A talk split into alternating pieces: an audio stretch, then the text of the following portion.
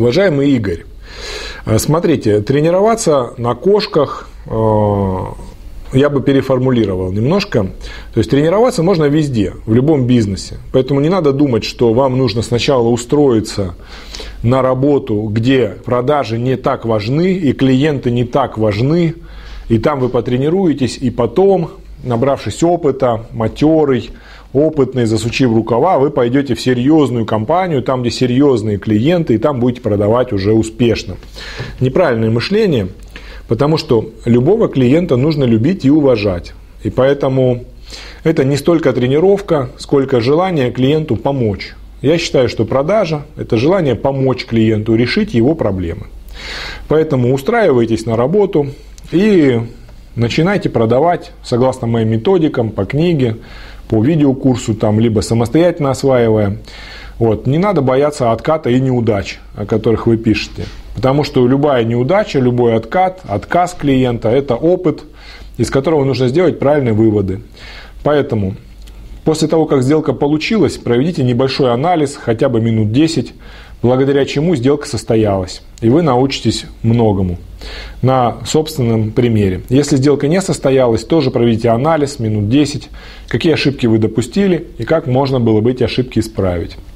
Самые тяжелые ошибки, э, самые сложные случаи, когда сделка не срастается, связаны с вашими глубинными проблемами личности, с внутренними комплексами, страхами, там, э, бывает гордыней, зазнайством, там, агрессией, либо чем-то еще, которое является наследием прошлого вашего опыта.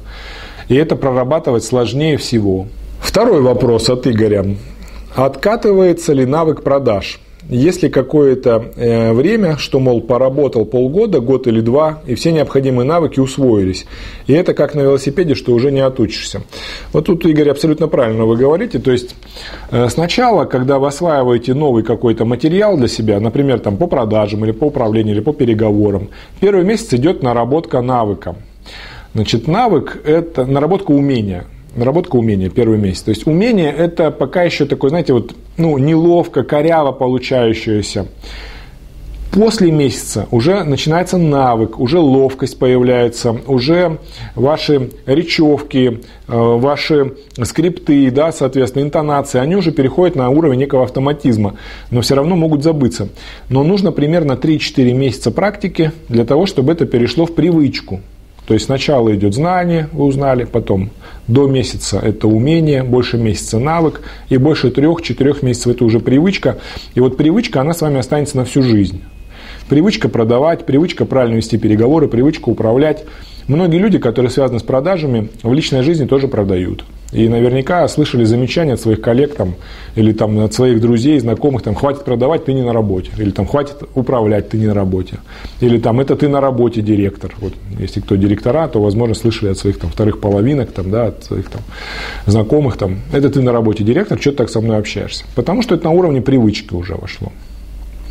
Поэтому больше 3-4 месяцев тренируйтесь и останется с вами на всю жизнь.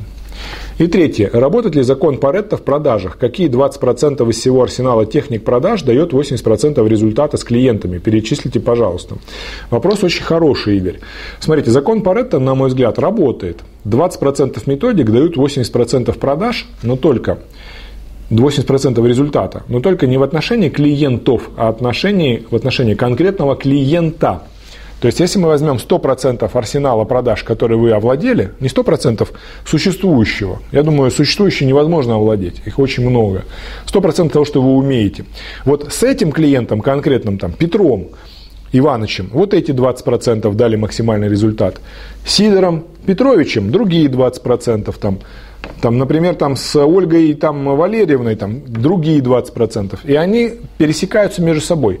Поэтому навыки продаж необходимо подстраивать конкретному клиенту. Если говорить более глубоко, то это называется типология клиентов. Клиентов можно разбить на разные типы. Я, например, клиентов разбиваю на 8 типов.